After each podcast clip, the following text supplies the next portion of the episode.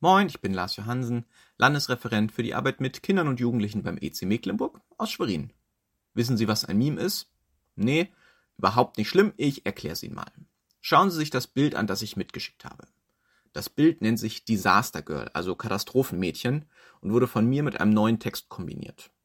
Das Bild an sich wurde 2005 aufgenommen und wurde seitdem millionenfach geteilt und immer wieder neu in einen anderen Zusammenhang gestellt. Genau das macht ein Meme aus. Es muss bekannt sein, geteilt werden, der Kontext wird außer Acht gelassen und man fügt etwas hinzu oder lässt etwas weg. Das Mädchen auf dem Bild, das gibt's echt. Zoe Ruth. Und sie schaut auf dem Bild verschlagen, so nach dem Motto, Hehe, das war ich, ich habe das Haus angezündet. Doch der Kontext ist ganz anders. Sie war mit ihrem Vater auf einer Feuerwehrlöschübung und soll fürs Foto lächeln und hat keine richtige Lust dazu. Doch mit dem richtigen Satz als neuer Kontext wurde ein wirkliches Internetphänomen dazu. Und je mehr Leute das Bild sehen, es lustig finden und ihren eigenen Kontext dazu formulieren, desto weiter verbreitet es sich. Ich finde es total spannend, solche Memes zu sehen und auch zu sehen, wo so Generationengrenzen sind, was einer versteht und wer anders sich denkt, das Bild verstehe ich nicht, ist überhaupt nicht lustig. Memes sind ein echtes Phänomen. Es kommt alles auf den Kontext an. Es muss bekannt sein, aber dann doch so aus dem Zusammenhang gerissen, dass es eben auch lustig ist. Irgendwas muss kombiniert werden. Witzigerweise gilt das Meme-Prinzip andersrum auch für die Bibel. Hier kommt es auch auf den Kontext an, allerdings so, dass man den Vers auch richtig versteht. Ich habe mal ein paar echte Bibelverse aus der Bibel rausgesucht, die tatsächlich so zu finden sind. 2. Korinther 1, Vers 18a. Ja.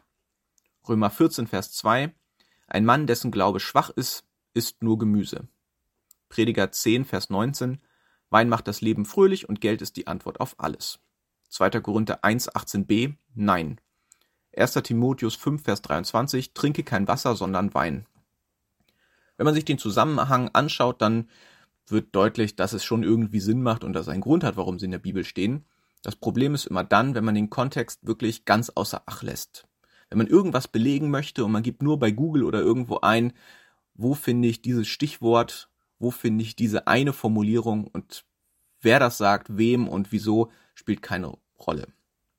Und manchmal hat man ein Bild vor Augen und mit dieser Brille, mit diesem Bild liest man dann eben auch einen Bibeltext. So ging es mir heute mit der Losung.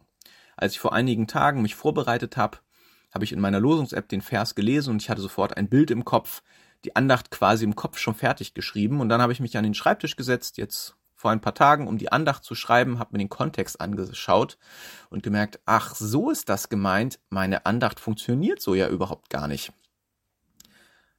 Denn die Losung, die hat aus einem Komma einen Punkt gemacht und den zweiten Teil vom Satz einfach weggelassen.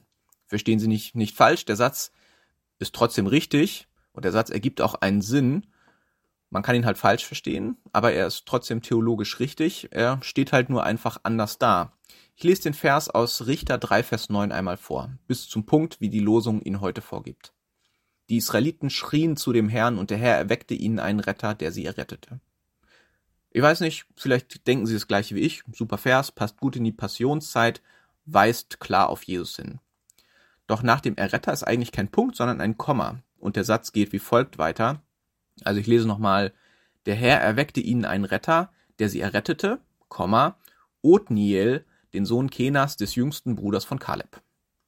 Also, dass Gott Jesus als Retter für uns alle erweckt, das stimmt natürlich trotzdem. Aber für mich stieß dieser Text mich einfach nochmal darauf, schau dir unbedingt den Kontext an. Hier mag es unkritisch sein, doch wenn man es genau betrachtet, Othniel hat für mich als Retter mit meinem Leben recht wenig zu tun und mit ihnen auch nicht. Wichtig ist, was wurde wann, wem, warum gesagt. Und die Frage ist trotzdem, was ist der rote Faden der Bibel?